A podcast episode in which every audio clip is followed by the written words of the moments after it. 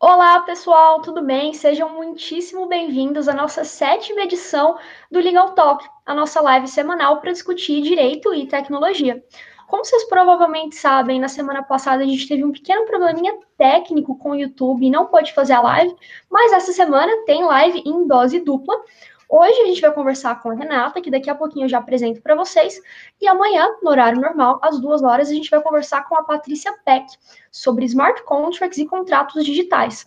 Como sempre, eu sou a Jamile, eu sou advogada e gerente de comunidade do Original Mind, que é uma empresa de RegTech que usa tecnologia de blockchain para facilitar a sua vida, a vida da sua empresa, reduzir burocracia e melhorar a governança. Eu vou deixar na descrição aqui o link para vocês saberem mais sobre os serviços da nossa empresa, para vocês baixarem o nosso e-book sobre assinaturas digitais e também para vocês conversarem, se vocês quiserem, com o nosso representante de vendas, para vocês descobrirem como é que a gente pode colaborar junto. Mas enfim, sem mais delongas, porque essa é uma convidada que, olha, são muitos coraçõezinhos para ela, a gente já conversou várias vezes, ela é queridíssima. Então, hoje a gente vai conversar com a Renata Barro Souto Maior Baião, que é uma pessoa que tem um nome enorme. Ela tem é de muito direito. Então, vai lá, Renata, se apresenta, conta para a gente quem você é e como você veio parar aqui. Tá bom. Bom, meu nome é Renata. É, antes de ser juiz, eu fiz muita coisa nessa vida. Eu fui advogada, eu fui professora uh, em Santa Catarina. Eu fui professora em Manaus, numa especialização de Direito Processual Civil, e lá eu lecionava o módulo de acesso à justiça, que sempre foi um assunto que me foi muito caro. É, na Universidade Federal eu também trabalhava na parte de teoria geral do processo, também falava sobre acesso à justiça. Então, até porque a gente não tem como falar sobre processo sem falar sobre acesso, né? É, e eu sempre tive uma queda nerd muito forte, desde criança, sempre adorei tecnologia. E eu sempre, assim, sempre fui muito incentivada a buscar isso. Meu primeiro trabalho como advogada foi com provedor de internet. Foi trabalhando com contrato, com desenvolvimento de contrato de data center, colocation, que são hoje coisas que nem se, que assim, que não existe mais uma preocupação jurídica com isso, porque a tecnologia já desapareceu e, enfim, as coisas já estão muito mais simples. E eu sempre acompanhei a evolução tecnológica. Eu cheguei a dar aula sobre aspectos legais da informática para o curso de sistemas. Então, é, eu sempre tive muito imersa em tecnologia, é, inteligência artificial, a parte de dados, big data e assim por diante. E claro que quando uh, o Bitcoin começou a receber uma notoriedade maior, eu não, peraí, eu preciso ver como é que isso funciona entender o que, que faz isso funcionar. E aí eu fui atrás disso, né? Fui realmente, fui buscar é, conhecimento por vídeo no YouTube, fui buscar livro. Alguns livros eram muito técnicos para mim. Eu cheguei a fazer um curso de desenvolvimento para tentar entender. Como eu fiz, quando, como eu estudei um pouquinho de programação, para pelo menos eu entender a lógica do que, que eu estava vendo na minha frente. E aí eu me deparei com Blockchain Revolution do, do Dom, do Don Tapscott, que é um livro que para mim é super referência de todas as possibilidades do blockchain. E aí eu pensei assim, gente, é isso. é isso, entendeu? É, esse é o meio da gente conseguir criar uma individualização uh, das pessoas, né, da identidade das pessoas, e a, por meio dessa identidade possibilitar que essas pessoas consigam chegar a um conjunto de direitos muito maior do que só o ajuizamento de ações e a propositura de processos e assim por diante. Porque, veja, é, o Poder Judiciário brasileiro tem 80 milhões de processos em trâmite. Só São Paulo tem 20 milhões. A justiça. É, eu sei. Eu entendo, vai por mim que eu entendo a sua dor, Jay. Eu... é, é, eu sinto ela diariamente, inclusive. E quando você começa a perceber o tipo de discussões que são travadas na justiça, e são várias, você fica se perguntando: será que não teria um meio de resolver isso antes?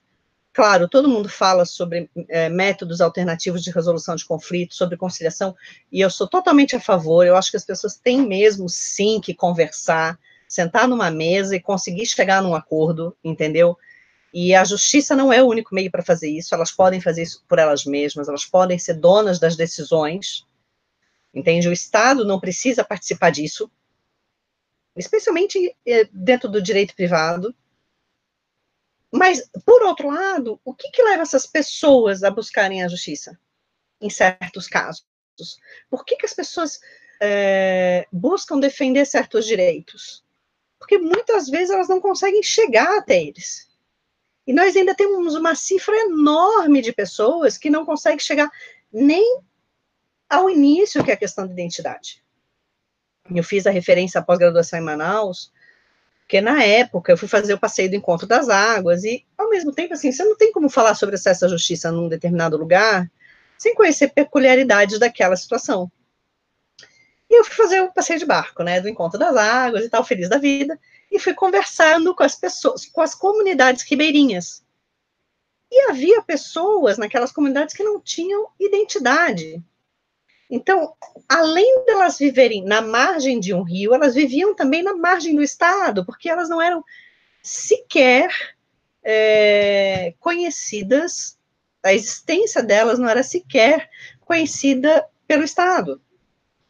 Né? Elas viviam do que uh, viviam, eu falo viviam porque eu não tive oportunidade de voltar e de saber como estão aquelas situações. E claro, existe todo um trabalho para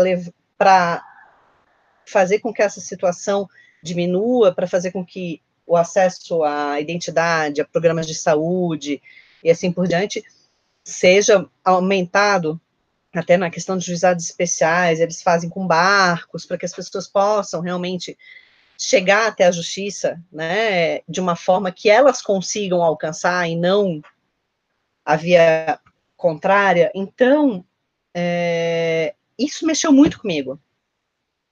E aí, quando você começa a ler sobre blockchain, e que o blockchain ele consegue individualizar um valor, e vai, pode ser o Bitcoin, Bitcoin é um valor, claro que é, ele representa um valor. Esse valor pode ter qualquer natureza, ele pode ter qualquer natureza, ele pode ser uma identidade, você consegue agregar a isso uma série de outras informações. Eventualmente, se você tem. Veja, nós estamos numa situação de aquecimento global. A tendência é que as populações se movimentem ao redor do mundo e informações se percam nesse caminho. Informações sobre a vida dessas pessoas. E, e veja, nós estamos falando de uma situação em que a migração pode ser observada lentamente. E em caso de desastres, que essas pessoas perdem completamente o acesso aos seus documentos, ao seu histórico educacional, ao seu histórico de saúde, e isso compõe a identidade de um indivíduo. E isso é do indivíduo, isso não é do Estado. O Estado pode ter acesso a essa informação e ter um controle dessa informação em prol do próprio indivíduo. Mas, é, mas o detentor disso tudo, o titular disso tudo, é o titular da personalidade, que é, que é o ser humano. Então, assim, quando eu percebi isso, eu disse assim, gente, de repente, vai, é, vai ser um, o blockchain 15.0. Mas é isso. É isso, é essa individualização, é essa distribuição, é essa rede ampla e não concentração. A concentração da informação só nos levou a processos de escassez a distribuição dessa informação em rede é, tem a possibilidade de levar prosperidade no seu sentido mais amplo para aquele que efetivamente a produz. E tirando, claro, em certa medida, das mãos do intermediário, que a única coisa que faz é dizer, ah, não, é verdade, essa informação está certa. E a pessoa sabe que está certa, entendeu? Aí é que está. Então, assim, é, quando eu comecei a estudar blockchain, eu, eu me, me encantei tanto quanto eu me encantei por acesso à justiça, porque me parece um meio que, com ou sem outras tecnologias, pode alcançar um sem número de pessoas que hoje em dia não são alcançadas pelos meios tradicionais de registro de informação. Entendeu? Tagarelei, né? Pois é. Então, você falou bastante coisa, a gente vai destrinchando aos poucos, mas vamos voltar um pouquinho antes mesmo do acesso à justiça. É, você é a primeira juíza que a gente entrevista aqui. E essa é uma perspectiva bastante curiosa, porque já foram, essa é a sétima edição, já foram seis edições que a gente só conversou com o advogado.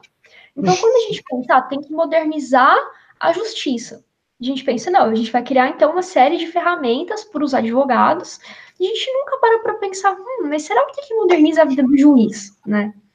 Então, assim. Não, não é! Então, assim, como que é essa experiência para você, enquanto juíza, de ver essas tecnologias estão chegando, mas de uma maneira bem concreta mesmo, assim, o que, que muda para você com esse crescimento das legal techs no Brasil? É, bom, tem, tem, várias tem vários aspectos, né? A gente tem, e eu vou, eh, desculpa, eu sou apaixonada por acesso à justiça, eu vou voltar para acesso à justiça. Porque, veja, um judiciário com 80 milhões de processos, um judiciário bandeirante com 20 milhões de processos, é um judiciário que está sobrecarregado. E ele está sobrecarregado por quê? 70% mais ou menos das ações que tramitam são ações massificadas, sejam elas de direito público, sejam elas de direito privado. Então tá. A partir disso, se a gente for pensar na evolução tecnológica, antes as ações eram manuscritas, depois datilografadas, depois a, a, as máquinas de escrever tinham memória, depois vieram os computadores, Ctrl-C, Ctrl-V, e o número dessas ações continua aumentando. Do mesmo jeito que, que na justiça a gente também tem condições de utilizar modelos, padronização de decisões, existe até a questão dos recursos repetitivos, que tem como objetivo realmente conferir uma segurança jurídica maior e uma padronização dessas decisões, só que o judiciário, ele acaba é, sentindo os efeitos da evolução tecnológica no momento posterior. Por quê? Isso, isso é uma coisa que, sempre, que faz com que a gente sempre reflita, e o TJ de São Paulo é muito preocupado com isso. Nós temos, pela Escola Paulista de Magistratura, um núcleo de direito digital que estuda evolução tecnológica, né? É, nós sentimos o reflexo disso, mas muitas vezes não temos condições de nos dedicar ao aprofundamento tecnológico, porque a gente tem que ter uma vastidão de conhecimento para dar conta do trabalho, e não só de tecnologia. A minha curiosidade pessoal me leva a estudar mais profundamente esses assuntos. Mas tem juízes que gostam de direito do consumidor, outros da parte de direito público, de direito criminal, e por isso até que criam-se também as especializações. Só que isso significa que a gente não pode usar tecnologia? Não, né? Outra, nós temos que pensar que a tecnologia, embora a evolução tecnológica não seja democrática, e isso é o Yuval Harari que fala, não sou eu, naquele 21 lições para o século 21, que é maravilhoso, todo mundo deveria ler, é, a evolução tecnológica ela não é democrática, certo? Porém, existe um conflito transgeracional que a gente não pode ignorar. Então, quando o processo digital foi implantado, houve uma resistência muito grande de todos os envolvidos. Né? Tem quem não se adapta muito bem ao processo digital pela falta do suporte físico do papel né, é a possibilidade de realmente folhear o processo. Né? É a mesma comparação. Ah, você prefere ler um livro físico ou um livro no Kindle? Eu amo meu Kindle pela conveniência de levar um milhão de livros comigo. Mas eu adoro ler o livro em papel. Futuramente, eu não sei nem se vai ter quem goste de ler livro em papel. Né? É, eu sei, eu sei, sim, sim, eu sei, também me dói, me dá, me dá uma dor, eu gosto, eu tenho esse prazer. E eu espero que as tuas expressões apareçam na, na, na esteja aparecendo para o pessoal, para não parecer que eu estou falando sozinha, mas tudo bem. Elas não aparecem, tá? Elas não, não aparecem. Então, pessoas, é, para vocês que devem isso, eu sou extremamente expressiva. Então, por exemplo, eu a fala, eu não sei se vai continuar tendo livro físico. Né? Então, eu faço várias e voltas aqui e ela comenta. Então, saibam é... que não, ela não está imaginando coisa, foi eu mesmo. então, assim, existe um conflito transgeracional. Né? Então, assim, é, existe uma resistência de todos os lados para que essa evolução tecnológica venha a ser absorvida e compreendida. Na verdade, o que eu acho mais grave é a falta de compreensão da evolução tecnológica e do que ela pode fazer. Porque isso acaba tendo uma repercussão muito grande até nas decisões. Né? Só que, assim, isso é inevitável. Isso leva tempo, essa, essa educação leva tempo. Né? Eu gosto até de falar, quando eu, quando eu vou palestrar, normalmente é, eu falo assim, gente, meus avós provavelmente gostam de ir a banco para conversar com o gerente. Eu não aguento ir a banco, eu resolvo tudo no meu, nos aplicativos. Né? Então, e prova mas se eu precisar ir no banco, eu vou, e tudo bem. Provavelmente, para as próximas gerações, será inconcebível se quer pisar num banco para fazer qualquer coisa. Assim, é uma, assim, é uma evolução na forma de lidar com o meio, né, com, com a própria apresentação da tecnologia dentro da rotina de cada um. Né? E eu gosto de dizer que a tecnologia ela se insere de uma tal forma que, se ela for simples, todo mundo consegue usar. E aí eu dou o exemplo do WhatsApp. O WhatsApp é, todo mundo usa, mesmo uma pessoa que não saiba ler, ela consegue identificar pela fotografia com quem ela vai falar e ela manda uma mensagem de voz. Então, é, a tecnologia ela tende a desaparecer dos olhos da pessoa e a pessoa começa a entender simplesmente é, a finalidade dela e a utilidade dela. Só que quando a gente está diante de uma tecnologia como o blockchain, que, primeiro, atinge diretamente uma relação de confiança, e confiança é algo que está impregnado no nosso dia a dia. Veja, é, se o sinal, vai, você está conduzindo um carro, o sinal está verde, você cruza o sinal com tranquilidade, porque você não imagina que no cruzamento virá alguém em outra direção. Você confia naquele conteúdo e você confia no comportamento alheio. Então, isso é confiança.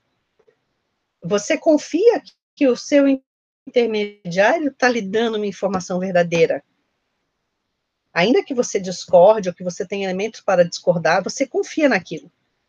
Ou até promove uma correção, mas você vai promover a correção no intermediário, porque ele vai afiançar aquilo. Então, o blockchain ele mexe com isso. Como que você consegue fazer uma transferência de valor à distância sem que as pessoas estejam presentes e sem o intermediário?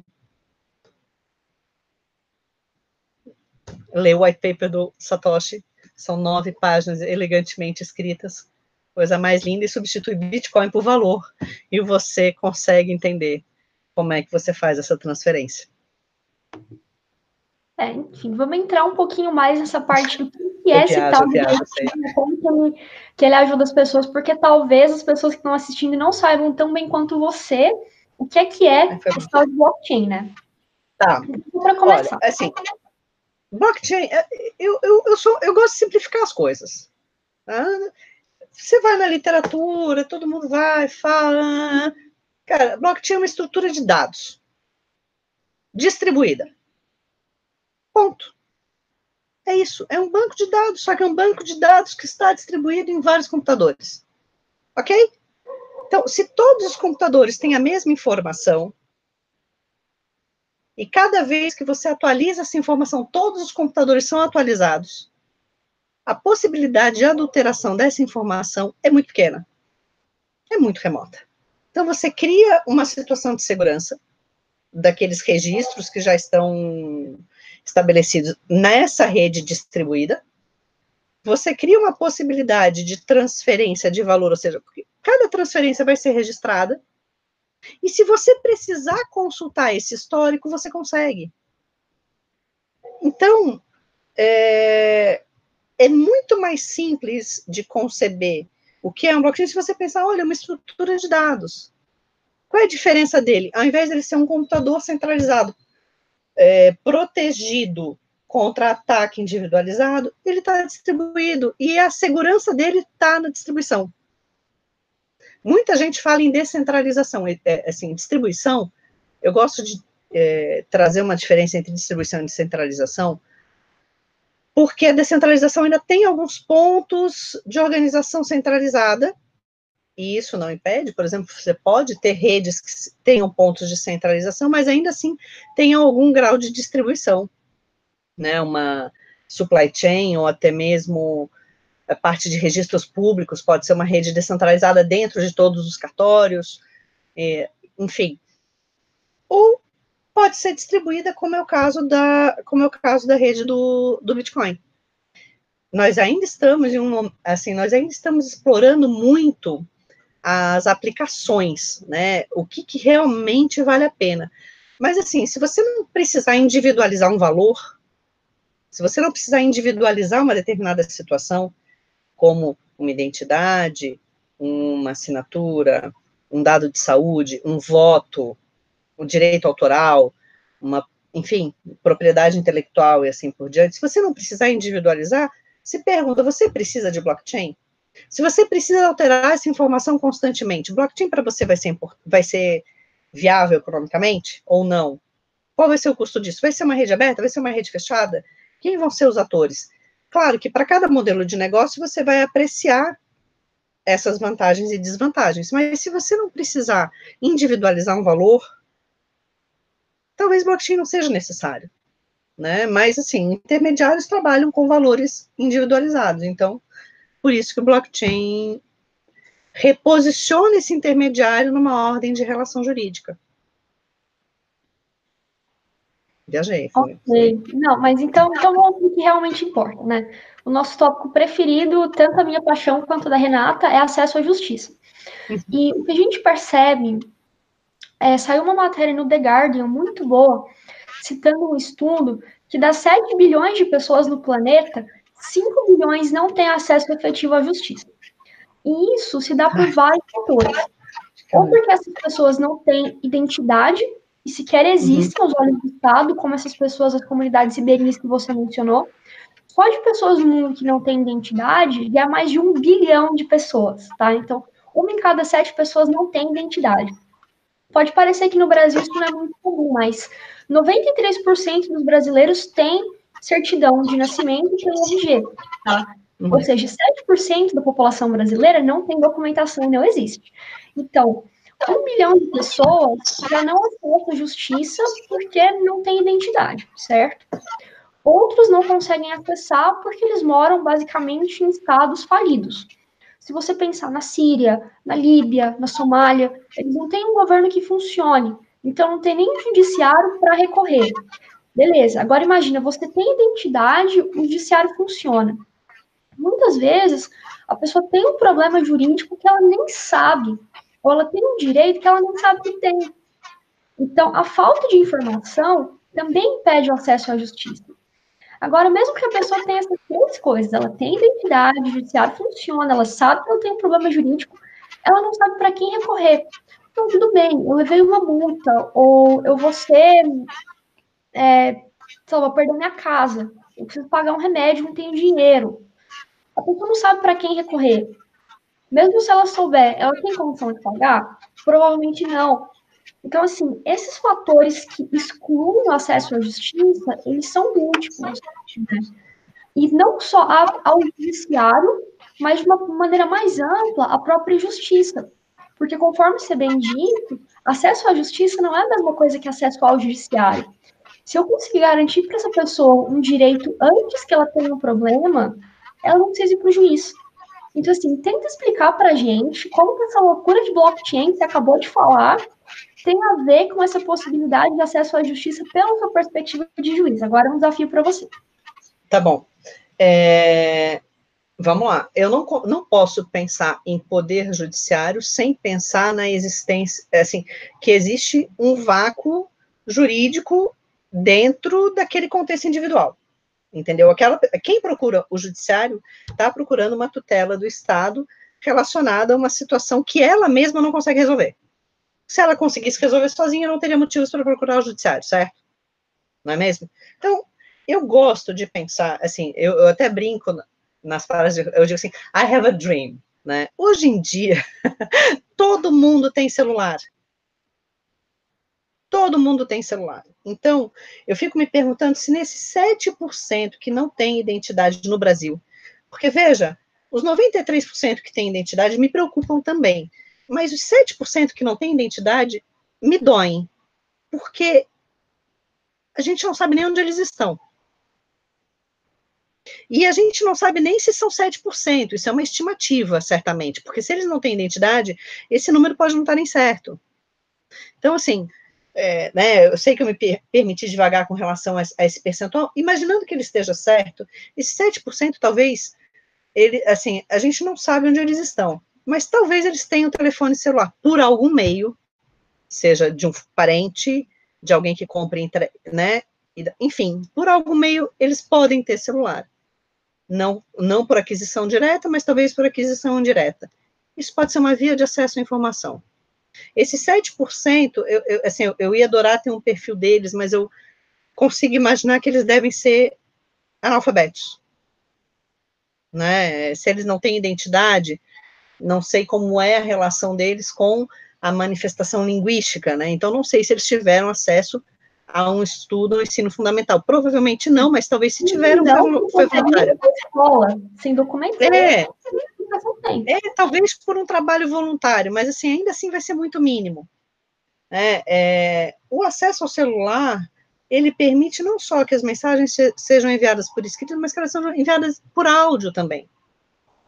Entende? Então, assim, talvez a gente conseguiria diminuir um pouco isso é, mediante transmissão de informação. já vou chegar no blockchain, que eu sei que, que, é o tema do nosso, do nosso, da nossa conversa. Mas é que, assim, 7% que não tem identidade, talvez eles não saibam nem que eles precisem ter identidade. E, e, e isso é que é o grande ponto, né? É, eles talvez não saibam que eles precisam ter identidade para ter um acesso, ainda que mínimo, a uma gama de direitos e serviços que o Estado tem a obrigação de fornecer, relacionados à educação, saúde. Fala. Mas sabe Senti uma coisa curiosa? Eu estava num evento aqui na Estônia, há umas duas semanas mais ou menos, e conversando com um palestrante da Nigéria. Ele contando que na Nigéria, só 28% das pessoas têm identidade oficial do governo. 20, como assim? Só 28% da população é registrada. Uhum. Por que isso acontece? Ele falou: olha, se você vive num país em que você não vê yeah. benefício nenhum para ter identidade, você não tem educação, você não tem saúde. A única coisa que acontece quando você tem identidade é que você precisa pagar imposto. Para a maior parte das pessoas, não faz nem sentido ter identidade, elas não precisam, é melhor para elas que elas não tiverem. Justo. E, e, isso é isso é, é uma consideração super razoável. Uma consideração super razoável. O ponto é, é, e aí que eu ia chegar no blockchain. Quando nós temos a possibilidade de, de promover um registro das informações e tornar essas informações auditáveis, a gente consegue fazer, por exemplo, um rastreio dos recursos financeiros estatais, onde eles são aplicados, como eles são aplicados, e, inclusive, diminuir as chances de desvio dessas quantias. Quando você diminui vai esse, essa, esse escape de recursos, você aumenta a receita estatal. Você aumentando a receita estatal, você tem como redirecionar esses recursos para serviços que são fundamentais. E a transparência dessas informações permite que haja uma fiscalização e uma participação cidadã muito maior daqueles outros 93% que têm identidade e que talvez não sejam os 93% interessados em acompanhar gastos públicos, mas que uma parcela importante tenha e consiga fazer um barulho. Que hoje em dia a gente consegue é, alcançar isso. E indo além, indo além, é, imagina se nós pudéssemos votar no orçamento. Assim, né? Eu sei que é uma coisa utópica, mas vamos pensar comigo. Identidade é um valor. Certo? Se eu consigo atrelar a minha identidade a um voto, e é essencialmente isso que a gente faz hoje em dia, mediante o título de eleitor, a gente atrela a nossa identidade, cria mais um documento, mas atrela a identidade. Se todo mundo conseguisse votar, e usando um padrão zero knowledge de criptografia, que vai embaralhar a identidade, para garantir o sigilo do voto, tá? é, se todo mundo conseguisse votar Já pensou se nós conseguíssemos fazer de verdade um orçamento participativo com uma iniciativa popular em que as pessoas dissessem, não, eu quero, eu quero que tantos por cento dessa receita venham para cá, para a saúde? Ô, Renata, mas eu, eu nesse sentido, a Original Mai está fazendo um trabalho bem bacana, porque assim, a gente tem a, a identidade blockchain, uhum. a pessoa precisa ter a identidade do governo antes de fazer a identidade blockchain, né? A gente não consegue acessar esse 7% que não tem documentação. Mas para esses 93%, tem duas coisas já que estão disponíveis. Já dá para votar usando a identidade blockchain do Original Mai. Tanto é que Mudamos. no ano passado a gente fez a, a, primeira votação baseada em blockchain no Brasil. Foi para a eleição da, da diretoria da Associa Associação Brasileira de Fintechs. Então, uhum. assim, votação, ela já é possível. E a segunda coisa, também está relacionada a coisa da democracia, da participação popular, é a assinatura de projeto de lei de iniciativa popular. Porque, por mais que seja um direito constitucional, né, se 1% do eleitorado, seja a nível municipal, estadual, federal, assinar um projeto de lei, o legislativo tem que votar, né? Nunca tinha acontecido porque nunca conseguia verificar a assinatura. Agora, a gente usando é, o mecanismo de identidade, de verificação de assinatura da, da Original Mai, duas leis já foram aprovadas usando a iniciativa popular. Então, assim, garantindo o acesso à identidade e colocando os mecanismos adequados no lugar, a gente consegue garantir uma participação popular muito maior. E com essas, com essas participações, até mesmo antes da gente ter o problema judicial, a gente já consegue resolver muita coisa. Mas foi só um parênteses, continua aí o que você estava falando. Não, mas, é, mas a, a ideia passa por isso, entende? É, até se a gente for pensar na origem do Bitcoin, assim, no momento que o Bitcoin surgiu, havia nós já estávamos há sete anos do Patriot Act americano, do, do, ataque do 11 de setembro, em que nós passamos a, a, a, nos tornar mais dóceis à divulgação de informações particulares, e essas informações serem captadas, e, de outro lado, nós passamos a. Eu não, eu não sei, mas a impressão que eu tenho é que os particulares acabam revelando muito mais informações do que os entes públicos. E se nós tivéssemos informação, será que de repente é, as coisas não seriam diferentes? E será que com base nessas informações a gente não teria condições de realmente participar por iniciativa popular? E eu falo não só a questão da verificação da assinatura, mas pensa na quantidade de papel envolvida em 1% do eleitorado brasileiro, gente na, quando eles fizeram o da, da ficha limpa, foram duas toneladas de papel que eles entregaram no Congresso e falaram, agora verifica. E não conseguiu. E não conseguiu. E, e aí o projeto de lei fica parado. E olha, um projeto de lei da relevância do ficha limpa. Né? Então, veja, nós estamos caminhando para um mundo em que o acesso à informação tá, está estimulando uma participação cidadã maior. E as pessoas não, est é, não estão mais conformadas com a situação que, tá que está colocada. Vai, isso vem de, de, algum tempo, não é de agora. Né? Então, assim, e todas as vozes têm que ser ouvidas. E como que essas vozes serão ouvidas se elas não são conhecidas? Entende? Assim, veja, não estou defendendo uma, um posicionamento A ou B todos os posicionamentos são válidos. Eu sou absolutamente a favor da liberdade de expressão, eu acho que esse é o único meio que nós vamos conseguir crescer verdadeiramente, é se nós conseguirmos sair de uma discussão maniqueísta e sentarmos e conversarmos para aprender um com o outro. Isso em, todo, em todas as esferas. Né? Não só como um método alternativo de resolução de conflitos para alcançar a conciliação para satisfação de interesse mesmo, o que, que, que o que, que tem valor para aquela parte. Né? Mas dentro de um contexto em que as pessoas precisam ter acesso a uma gama de direitos, quando nós vivemos em um país de, dimensão, de dimensões continentais, com peculiaridades tão distintas em cada uma das regiões, e que eventualmente pode até sofrer com uma crise de refugiados, por exemplo o artigo 5 ele fala os brasileiros e estrangeiros residentes no país. um refugiado é um estrangeiro residente no país, com situação pendente de regularização. Mas o refugiado, normalmente, ele sai em uma circunstância do país dele, sem trazer documento, sem trazer diploma, sem trazer nada. E vai trabalhar num subemprego porque não consegue comprovar essa situação. Então, eu percebo que o blockchain ele vem como uma solução muito hábil a resolver essas dores é, essas dores individuais. E também na parte de gasto público, né? Por exemplo, blockchain e uso em saúde, né? Se você tem o resultado dos seus exames atrelado à sua identidade, você evita fazer outros exames. Se você evita fazer outros exames, você barateia custos de plano de saúde e de saúde pública. Sabe, a, no final das contas, a, a, o registro e a permanência dessa informação e a concentração dessa informação é, é, nas mãos de seu titular acaba sendo uma forma de realocar recursos. Sabe? E mesmo enfrentando depois as questões de LGPD, de GDPR, que também, lógico, que são, devem ser consideradas, mas elas não são incontornáveis.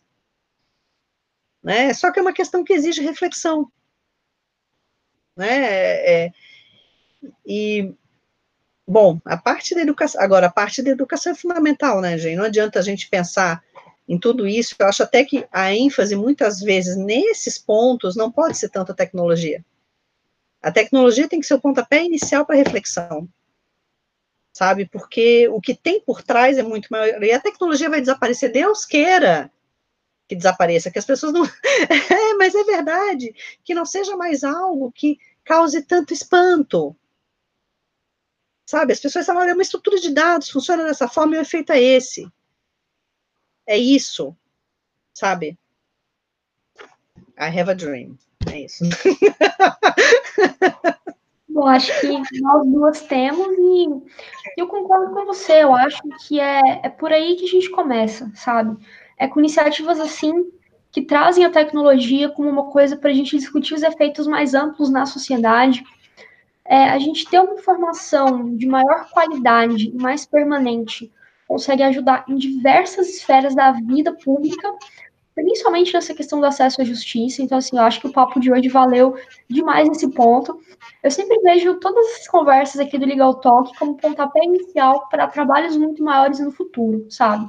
Então, nossa, Renata, tem, tem tanta coisa que a gente pode discutir sobre o efeito da identidade sobre acesso à justiça, todas essas coisas, sabe? Que eu acho que são questões que ficam, cada dia que passa, mais relevantes. Mas assim, é. tá, tá dando nosso horário, né? Infelizmente aqui. Já tá dando? É, é, não, considerações finais que, que você queira fazer, por favor. Ah, não, eu vou falar por mais 20 minutos, então peraí.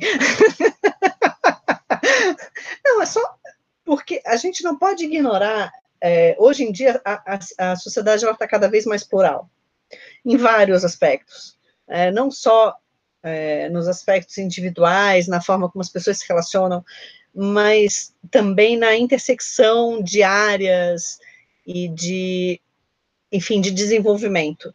Então, quando a gente se depara com uma situação em que uma tecnologia pode promover alterações consideráveis nas relações sociais, a gente tem que parar e olhar para ela. E é por isso que eu sou tão apaixonada por blockchain. Não, não adianta. Sou, é isso, confesso, né? E é, nesse ponto, só que a gente não pode esquecer do valor que está por trás disso, que são as relações sociais em si, porque a tecnologia não é um fim em si mesma. Ela é um meio pra, para alcançar um determinado objetivo, um determinado efeito. Senão a gente se perde em discussões que, no final das contas, vão acabar sendo infrutíferas. Entende? Ah, porque o blockchain não consegue escalar. Ah, era a mesma coisa que falava na internet. Sabe, blockchain, ah, porque o Bitcoin não consegue escalar. Ah, não consegue o Segwit. E a Lightning Network? Sabe? Então, é, o que, como é uma tecnologia ainda está muito inicial, claro que sempre vai, sempre haverá críticas, mas a gente tem que a gente tem que ir além do foco tecnológico para chegar nas pessoas, porque é isso que importa.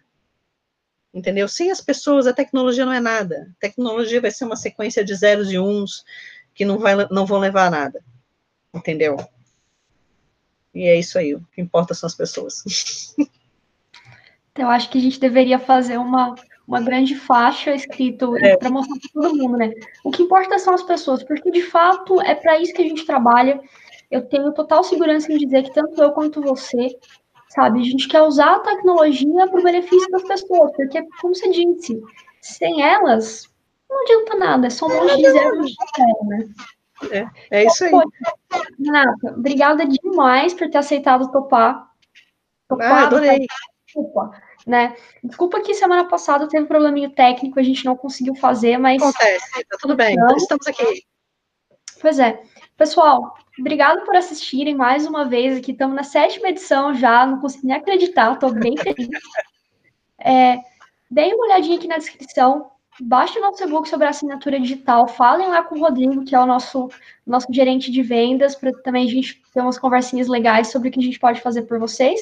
E a gente se vê amanhã, né? Dose dupla, essa semana, com a Patrícia Peck sobre smart contracts e contratos digitais. Até mais!